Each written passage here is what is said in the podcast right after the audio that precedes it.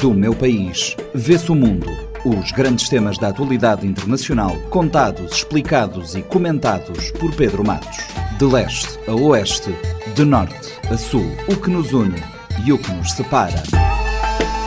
Quintas-feiras, 10 e meia da manhã e 4 e um quarto da tarde, na Rádio Morabeza, do meu país, vê-se o mundo, também disponível em formato podcast nas plataformas digitais.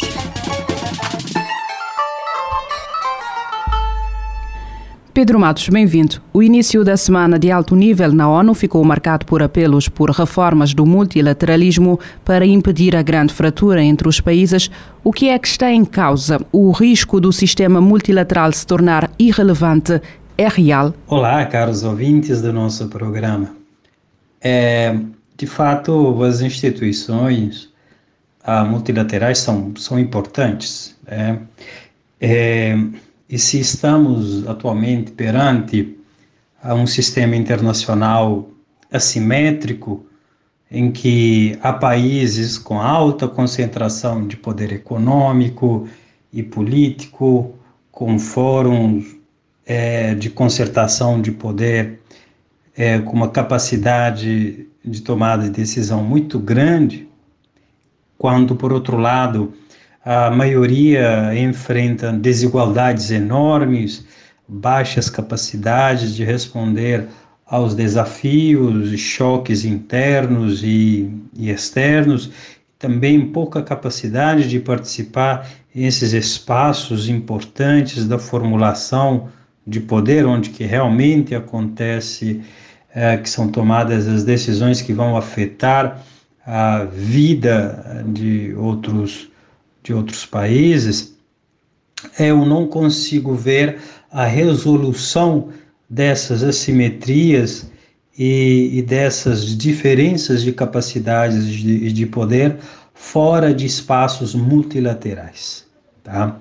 É, a, os espaços multilaterais são importantes porque vão possibilitar eh, que pequenos estados, estados uh, médios, estados grandes em termos de poder no sistema internacional, possam conviver, possam negociar temas importantes. Né? Uh, então, o, o, uma forma de construir um mundo melhor é dissipar o poder criando uh, regras, eh, princípios e normas que os estados possam convergir suas expectativas e seus interesses. Todavia, na construção desses princípios, regras e normas, uh, devem estar presentes uh, uma diversidade de países.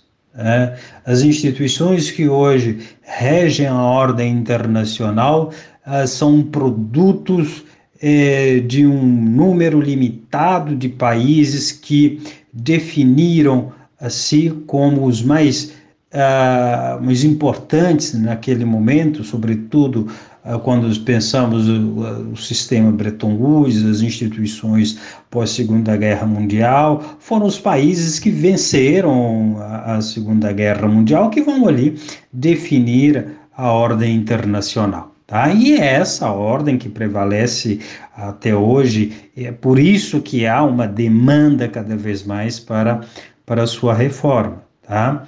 O sistema multilateral é muito relevante para países menores, inclusive para Cabo Verde, né? Não tem é, países como o nosso que não tem a, a grande capacidade de sair vitorioso numa negociação bilateral com um Estado forte.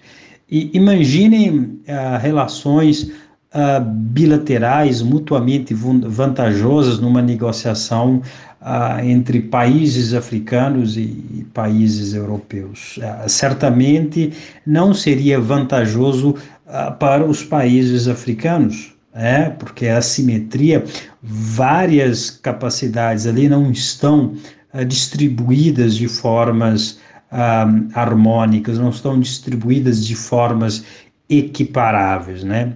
Mas em espaços multilaterais que você consegue garantir a informação, consegue antecipar o comportamento do outro, um, aí é, é, possível que eh, tenhamos outros, a, outros ganhos uh, para os países para os países menores. Agora, o que está em causa é esse sistema realmente obsoleto, uh, inoperante, incapaz de resolver os desafios uh, do século do século 21, porque são os países ricos que travam as negociações nesses espaços. Os espaços multilaterais vão funcionando conforme os interesses e a vontade dos países ricos em avançar ou travar temas. Tá? Então, é, vão colocando agendas que favorecem um pequeno uh, grupo de nações e que prejudicam a maioria. Tá? Então, a reforma uh, vai depender de quem tem poder, como bem disse o secretário-geral da ONU, Antônio Guterres, no seu discurso. É? Então, é um momento delicado do sistema multilateral, porém, não há salvação no sistema internacional para a maioria dos estados que convivem nesse nível fora do multilateralismo. António Guterres diz que a arquitetura financeira global está obsoleta, desatualizada e que agrava a desigualdade a nível global. Pede ações concretas agora em direção à justiça mundial. Que ações são essas para a construção de um futuro melhor? arquitetura financeira global é, de fato obsoleta, né? Se nós repararmos através de uma mini é, o raciocínio, através um mini raciocínio, é, quando olhamos para as facilidades e os confortos tecnológicos, ah, tentemos perguntar é, de onde vieram os materiais, os componentes que estão é, nesses dispositivos, é, do computador, do celular, da televisão, e a maioria desses componentes provenientes de países cuja renda, é, cujo PIB, é, cujo a, o que é pago para os trabalhadores e para a família, somada, né, o que ganha um trabalhador, somado anualmente o que ele ganha, não dá para comprar a última versão do iPhone. É. E é isso que uh, nos possibilita falar de injustiça. Imagine um país no nosso continente, imaginemos a República Democrática do Congo, onde tem uh, mais de 80% da reserva global de coltan, né, que é um material muito importante na era da tecnologia de informação. Mas a maioria da população, de quem trabalha nessas minas, não tem capacidade para comprar uh, um computador de última geração ou um telefone de última geração. A injustiça financeira global é um problema complexo e multifacetado que tem raízes ali é, né, na desigualdade da renda, a distribuição uh, da renda é um fator significativo, porque muitos países a renda e riqueza são concentradas nas mãos de uma pequena porcentagem da população, enquanto a maioria enfrenta dificuldades financeiras. E vai ser essa desigualdade exacerbada por sistemas fiscais injustos e políticos que favorecem os, riscos, os ricos, mas também que favorecem as empresas multinacionais instaladas nesses países que se recusam a, a pagar a, os impostos devidos. Tá? e que né, é, são provenientes de países é, que se afirmam como modelos de democracia, mas nos países pobres não se comportam como tal. Tá? Outra raiz que está relacionada a essa injustiça é, são acesso limitado aos recursos financeiros. Muitas pessoas, especialmente os países em desenvolvimento, têm dificuldades para acessar serviços financeiros, como contas bancárias, empréstimos, seguros. Isso vai impossibilitá-las de investir em educação, em saúde, em negócios, perpetuando a desigualdade financeira e alimentando o fosso de desigualdade ali, socioeconômico uh, dentro e entre os, os países. Né?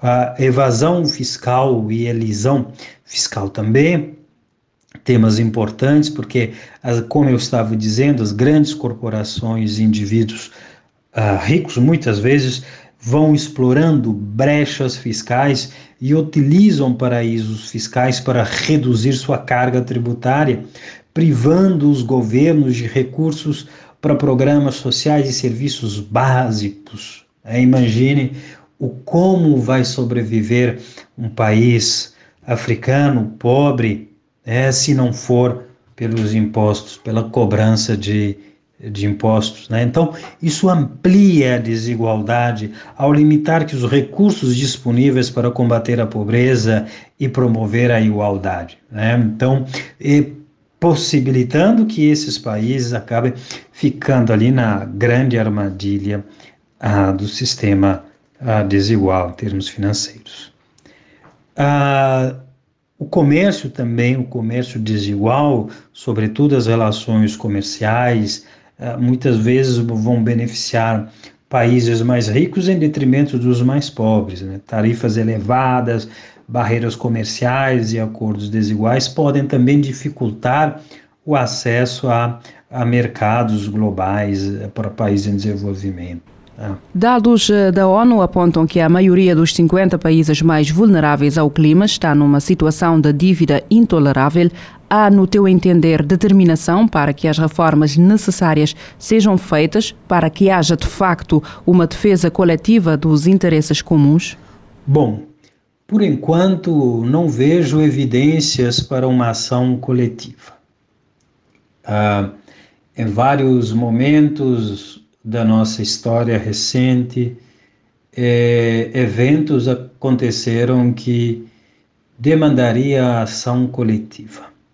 É, vamos lembrar o próprio o tema meio ambiente vai entrar na agenda de discussão política internacional apenas quando os efeitos da, do meio ambiente né, começaram a afetar os interesses econômicos, a segurança, o bem-estar dos países ricos.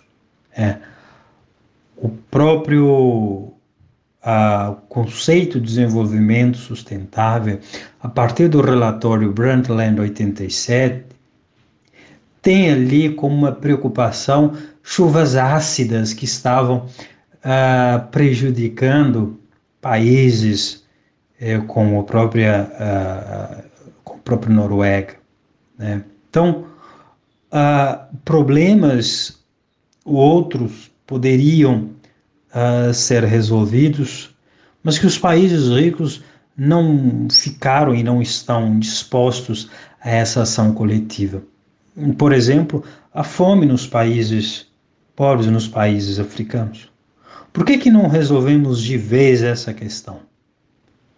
Tá? Porque o que se aloca diariamente para os conflitos, para manter a guerra, os conflitos em diversas regiões do mundo, daria para resolver a situação da fome em várias partes do mundo.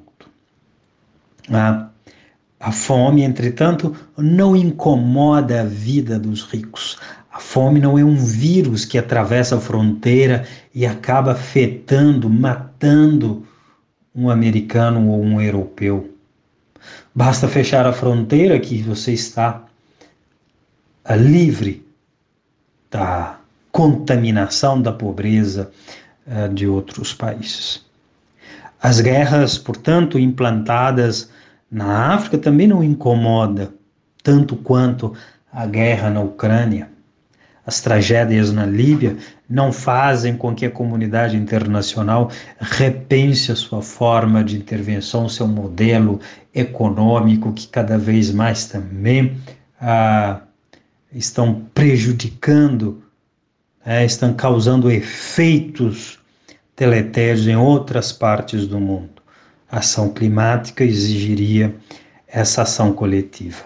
Então, nesse sentido, quais as reformas necessárias para a defesa uh, de interesses coletivos? A primeira, é, eu penso que a própria consciência de que cada vez mais os países estão interligados, independentes. Né? Os Estados Unidos uh, não são, não poderiam ser o que são sem o resto do mundo. Né? A Europa, por exemplo, um continente que precisa de rejuvenescer a sua população, só poderá fazer isso é, tratando da migração de jovens africanos ou de outras regiões do mundo é, que tem uma população jovem. Né? Então, é, são temas que ah, estão sendo adiados por um futuro ilusório, né? enquanto coloca-se ah, muita fé que a economia, que a riqueza, que a tecnologia, o nível de poupança que os países ricos detêm vão garantir-lhes ah, um paraíso. Tá? Mas eventos como a própria as alterações climáticas têm mostrado que, que não, o mundo cada vez mais pequeno, cada vez mais perigoso por esse tipo de comportamento. Comportamento pragmático, mas muito mais egoísta do que pragmático, né?